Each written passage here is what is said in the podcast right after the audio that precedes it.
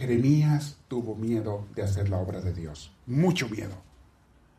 Desde que Dios lo invitó, empezó Jeremías, era muy joven, empezó a buscar pretextos para no seguir a Dios y para no predicar de Dios. Y cada pretexto que le ponía a Dios, Dios le decía, no, Jeremías, yo me voy a encargar de ayudarte, de darte lo necesario. No hay pretexto. Pero de que tenía miedo, tenía miedo Jeremías. Se aventó con todo y miedo y llegó a ser uno de los profetas mayores del pueblo judío. Hay cuatro profetas mayores. Isaías, Jeremías, Ezequiel y Daniel. Y hay doce profetas menores. No les doy la lista, es larga, pero bueno. En el Evangelio Jesús ya sabía que muchos cristianos iban a ser cristianos aguados. ¿Saben quiénes son los cristianos aguados? Los que católicos o protestantes vienen o van al templo, pero salen y se esconden, que no sepan que soy católico, que no sepan en mi trabajo que voy a misa, porque qué vergüenza, qué bueno decir que yo creo en Dios. El diácono me estaba diciendo en la misa pasada, mucha risa. Dice que alguien le dijo en el trabajo, donde que solamente tres tipos de personas son los que van a, las iglesias. Dice que los pobres, los feos, y no te acuerdas cuál es el otro. Imagino que es lo que dicen, ¿verdad? Mire, yo eh, pobre no me considero pobre. De hecho, tengo mucha comida, bendito Dios, y se nota, se nota que como bien. Así es que no les digo cómo se nota, pero se nota que como bien, gracias a Dios. Segundo, Feo para nada. Yo les digo que soy el más guapo del mundo, para nada. Bueno, mi mamá es la única que dice, ¿verdad? Que soy muy guapo. Ok. ¿Y la otra qué? Ah, que tontos, que los tontos. Es la gente más educada. Cuando tienen buena educación en la iglesia es la gente más educada. Pero los soberbios del mundo piensan que nosotros somos los tontos. ¿Quiénes son los tontos? Los que no ven la luz y la eternidad y a dónde van. Esos son los ciegos y los tontos. Pero ellos se creen inteligentes. Se creen muy inteligentes. Mis hermanos, Nada de eso. La gente que se prepara con Dios, sí, somos atacados, somos criticados, somos, pero no somos aguados, mis hermanos. No dejamos de hablar de Dios. O eres un cristiano aguado o un cristiano de veras convencido. Tú no te vas a avergonzar de hablar de Dios si te preguntan. Tampoco vamos a estar predicando en las esquinas como merolicos, como unos loquitos que predican que ya se va a acabar el mundo y cosas de esas. No, no, no. No somos esos locos.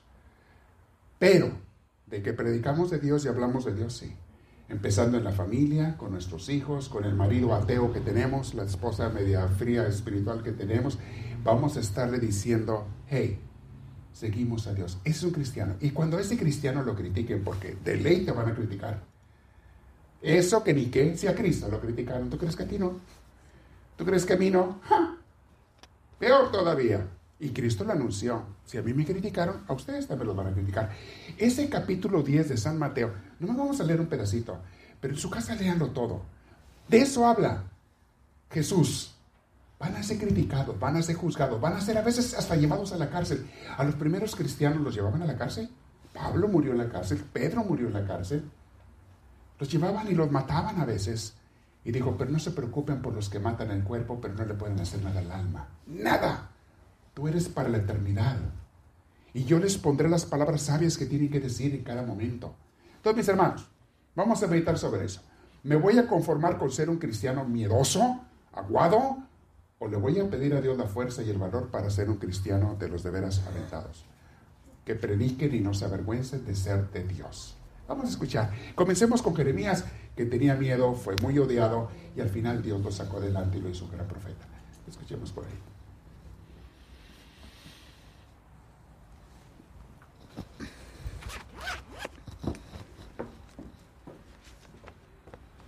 La lectura está tomada del profeta Jeremías, capítulo 20, versículos del 10 al 13. Yo oía a mis adversarios que decían contra mí, ¿cuándo por fin lo denunciarán? Ahora me observan los que antes me saludaban, esperando que yo tropiece para desquitarse de mí. Pero Yahvé está conmigo, Él, mi poderoso defensor. Los que me persiguen no me vencerán.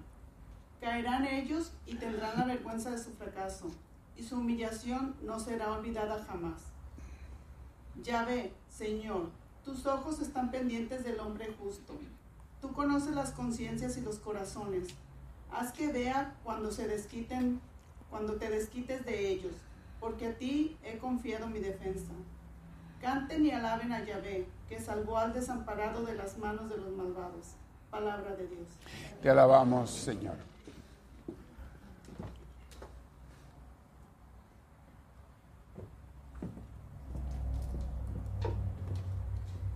Para escuchar el salmo responsorial, todos decimos, escúchame Señor, porque eres bueno. Escúchame Señor, porque eres bueno. Por ti he sufrido propios y la vergüenza cubre mi semblante extraño soy advenedizo, aunque aquellos que mi propia sangre, pues me devoran en el celo de tu casa, el odio del que te odia en mi recrea.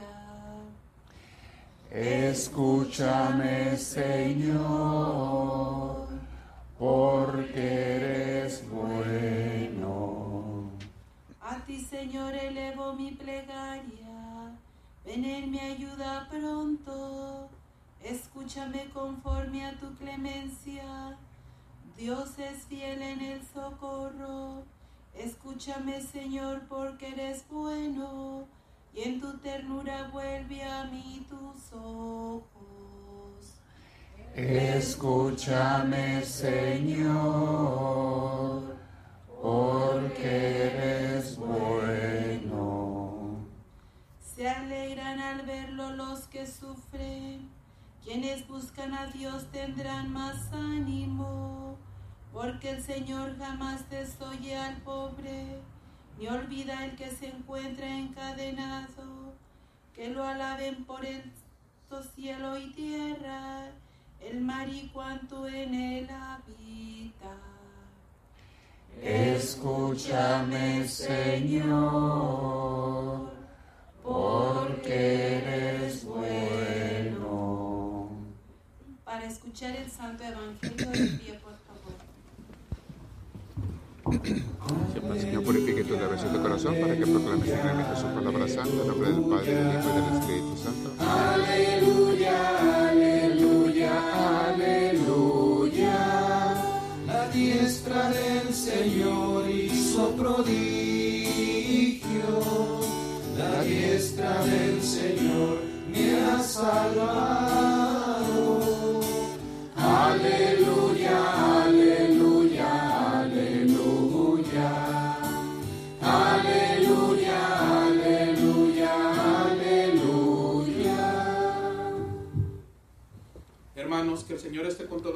Ustedes. Y con tu espíritu. Lectura del Santo Evangelio según San Mateo.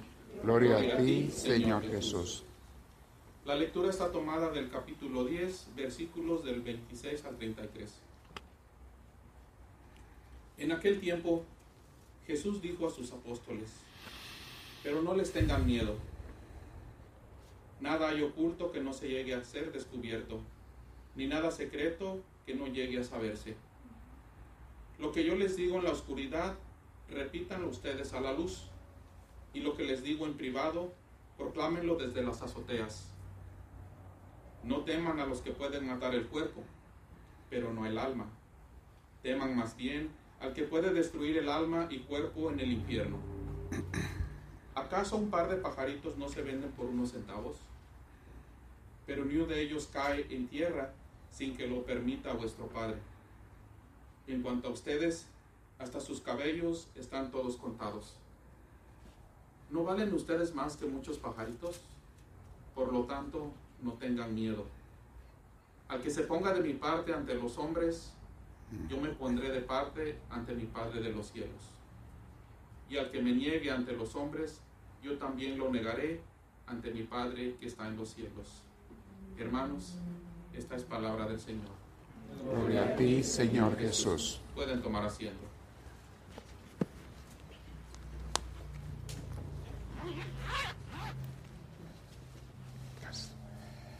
Entonces, ¿qué dijimos? Que había dos tipos de cristianos. ¿Cuáles eran y cuáles? Los aguados y los aventados. ¿Ustedes de cuáles son? ¿Quiénes son de los aguaditos? Ayer estaba platicando con mi hermana y me recordó algo que yo no me acordaba de nuestra infancia. Nos criamos en un pueblito chiquito en el norte de México. Y como en muchos pueblos, el 99% de la población dice que es católica, ¿verdad? Católica. A la hora de ir a misa el domingo, no veías ni al 10% de la población en misa. Pero bueno, todos eran católicos. Solamente había un templo protestante. Uno. Chiquito, pequeñito, hay como unas tres cuadras, porque no es un pueblo muy grande. Y había un pastor. Y tuve una maestra en el catecismo, cuando nos daba el catecismo, que nos decía, ellos son los malos, los protestantes. Nosotros somos los buenos. Ellos están equivocados. Nosotros estamos acertados. Y sin darnos cuenta, los chiquillos, nos empezó a meter un poquito de coraje contra aquellos. Curioso, el pastor, no recuerdo cuál era su nombre, pero un hombre tan sencillo. Y tenían una comunidad tan pequeña. Yo creo que eran 15 gentes los que se juntaban en su servicio dominical. Muy pequeños. El pastor no se podía sostener con las ofrendas de su pequeña comunidad. Entonces él trabajaba, aparte, era fotógrafo. Era el 21 fotógrafo del pueblo. Entonces, cuando a ti te pedían una foto para lo que fuera, de la escuela, de eh, la licencia de manejar, tenías que ir con él. Tenía ahí en su casa un cuartito y ahí tenía una cortina oscura atrás y su cámara y ahí te sacaba la foto. También era el fotógrafo de las bodas, de las fiestas, de las quinceñeras, porque no había otro fotógrafo, era el único. Y la gente no tenía cámaras como hoy en día. Teníamos las Polaroid a veces, ¿se acuerdan las Polaroid? Ya están, ya está saliendo de moda otra vez, ¿verdad? Ya están otra vez ahí los... Muchos jóvenes piensan que es una, una, una invención moderna. que va a ser Ellos imaginan que es algo moderno. La ciencia, cómo ha avanzado. Una foto que... Ah, ok, sí, échale ganas. Está bien. Entonces era todo lo que teníamos nosotros. Entonces el fotógrafo era el que sacaba las fotos, se quería fotos más profesionales y todo. Y entonces yo de niño me sorprendía que íbamos a misa, había una boda cuando era la misa el sábado por la tarde, y ahí estaba el pastor protestante tomando fotos. Pues era el único, lo contrataban para que tomara las fotos de la boda. Muy sencillo, muy calladito, muy respetuoso. Él sabía que no tenía que atravesarse, que no tenía que... Yo decía, ¿y por qué el padre le da chance? ¿Debía de correrlo? ¿Por qué? Si él es protestante. Me tomó mucho tiempo entender que el padre era un poquito más inteligente que yo, o un muchote más inteligente que yo. Y él, aunque fueran de religiones diferentes, pues lo respetaba y, estaba haciendo su trabajo y el hombre era sumamente respetuoso. ¿Por qué rechazarlo? Entonces él siempre tomaba las fotos de las bodas, de quinceañeras, pero todos los que lo trataban, era una persona muy, muy amable, el fotógrafo. Me tocó ir con él a sacarme fotos a veces para la escuela, no me acuerdo para qué. Y era muy amable y era muy respetuoso él. Años después, yo empecé a hacer comparaciones. ¿Quién era más cristiano? ¿Mi gente que estábamos en la iglesia católica? En general, yo sé que en todo hay excepciones, hay gente muy santa, definitivamente en mi pueblo había gente santa, pero habíamos otros que éramos medios diablillos, ¿eh? muy católicos, pero muy diablillos. No le llegábamos a la seriedad, al respeto, al cristianismo de ese pastor. Me tomó tiempo reconocer. Él no se avergonzaba de su fe. Él predicaba con sencillez, pero hablaba de Cristo, hablaba en su, fe, en su religión, etc. No sé qué denominación sería, ni idea tengo, pero él no se avergonzaba de su fe y hablaba con mucho respeto, pero él hablaba. Y cuando tenía la oportunidad de que iba a algunas casas que lo invitaban a enseñar la Biblia, a predicar la Biblia, él iba con mucho respeto. He visto a través de la historia, mis hermanos, de nuestros hermanos católicos, que a veces somos tan flojitos para compartir la palabra de Dios, tan miedosos, tan aguados, porque queremos nada más recibir, pero no dar. Jeremías era así a un principio. Y pasa algo, si es cierto que cuando tú empiezas a ser un cristiano aventado y hablas de Dios, te empiezan a criticar. De hecho, si no te critican, es que no estás predicando bien de parte de Dios. Una de las señales, lean a Cristo en el Evangelio. Si la gente no los critica por seguirme a mí, quiere decir que ustedes están siguiéndolos a ellos. Por eso no los critican. Lo dice Jesús. Pero los que me sigan a mí, luego en el Evangelio de San Juan lo dice más intensamente, el que me siga a mí va a ser criticado. Pero yo le agrego algo más. No nomás vas a ser criticado, también vas a ser odiado por gente a la que tú no le has hecho ningún mal. Pero les da mucho coraje que tú te estés arrimando a Dios, que tú vayas a la iglesia. Y es la gente que te va a decir cosas como lo que le dijo un compañero de trabajo al diablo. Ahí van puros feos y puros, ¿qué? Pobres y puros tontos. De veras. ¿Será eso? ¿O será que te cala y te duele que tú no te arrimas a Dios y otra gente con su ejemplo te está diciendo, hay un Dios verdadero. Hay un Dios que hizo todo y por el que venimos y al que o vives con Él o contra Él. Jesús también lo dijo. El que no está conmigo está contra mí. Cristo no acepta medias tazas. No acepta mediocres. Señor, me diste talentos y los enterré. Y aquí están los talentos, te los regreso. Ah, ah, ah, Jesús no te va a aceptar eso. Al infierno. No son palabras mías, son palabras de Él. Cristo no acepta gente que sea nomás creyente. Llegará el juicio final, lea Mateo 25. Pondrá los corderos a su derecha, los cabritos a su izquierda. Y a los de la izquierda les va a decir, aléjense de mí, malditos de mi Padre. Yo imagino que ellos dirán, ah, ¿por qué nos dice así Jesús? Si nosotros íbamos al templo todos los domingos. Nosotros hasta bauticé al niño. Llevé a hacer la primera comunión. ¿Por qué Jesús me está diciendo malditos de, de Dios? Y sigue hablando Jesús. Malditos de mi Padre.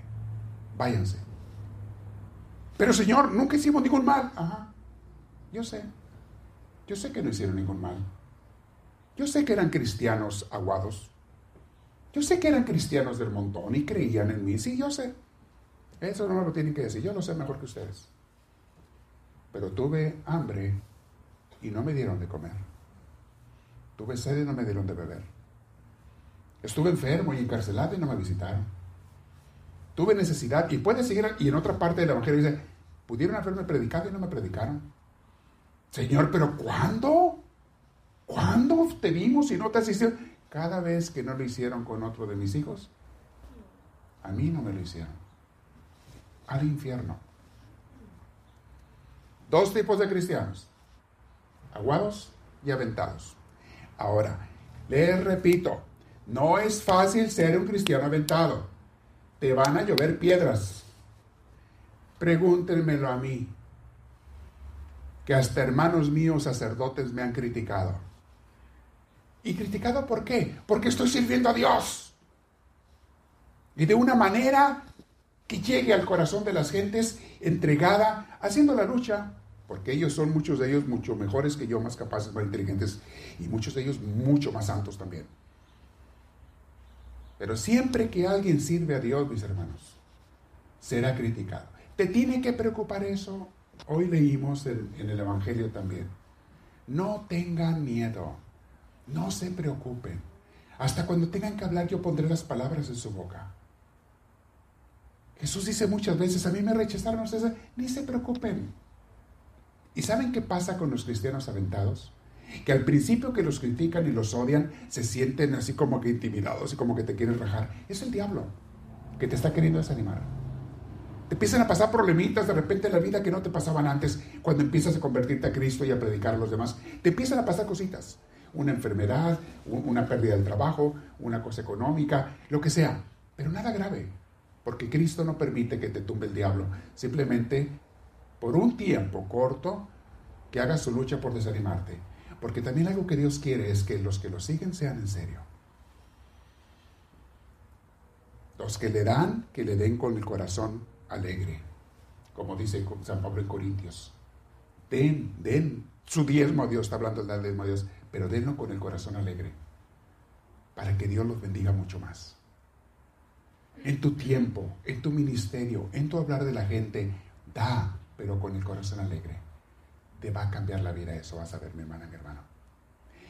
Termino con esto. Sí, sí es difícil. Sí vas a ser criticado. Y más que criticado, algunos te van a odiar. Yo tengo gente, a veces hasta familiares míos, que me odian porque me dijeron muchas veces que no fuera sacerdote y no les hice caso. Me dejaron de hablar. Me dejaron de hablar. Familiares. Me dijeron, tú tienes capacidad para ser un empresario. Tú tienes capacidad para hacer otra cosa. No tienes que meterte a un seminario y ser un sacerdote que ni siquiera vas a ganar un dinero. No te vayas allí. Y me atreví a decirles, discúlpame, pero yo voy a seguir a Dios. Pues estás loco, me dijeron. Estás mal. Eso no te va a dar lo que te puedes recibir acá en el mundo. Ellos hablaban de cosas materiales, claro. Y yo pensé dentro de mí, porque no se los dije, ¿para qué no me van a entender? Sí, cierto.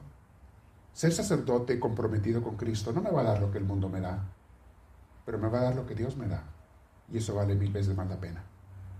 Lo prefiero mil veces sobre todo el dinero del mundo. Lo prefiero mil veces. Hoy medita. Un día le voy a dar un retiro y ese retiro, acuérdenme, porque luego se me olvida, tengo muchas cosas en la cabeza que quisiera darles y de tantas que son no sé ni cuál, se me olvida cuál les quiero dar. Les quiero dar un retiro sobre un punto, sobre los miedos. Y hasta podemos programar el siguiente retiro y vamos a poner el siguiente sobre ese tema. ¿Qué son las cosas que a mí me causan miedo y me quitan la paz en la vida? ¿Y qué me ofrece Dios al respecto?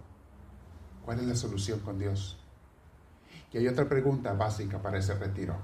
¿Ok? ¿Y qué es lo que yo más quiero en la vida? ¿Qué es lo que más deseo? Y vamos a ver dónde entra o no entra Dios en mis deseos. Hoy esta semana, esta semana estaba meditando sobre ese retiro para ustedes, pero se aplicó ahorita por la cuestión de los miedos. No te preocupes. Cristo está contigo cuando te critiquen. Tú habla de Dios, no te detengas. Invita a la gente, da testimonio aunque te critiquen. Haz lo correcto y de eso nunca te vas a arrepentir. De hacer el mal, todo mundo un día se va a arrepentir, tarde o temprano. De hacer el bien, jamás. Le vas a dar gracias a Dios porque escogiste el bien, aunque te cueste al principio.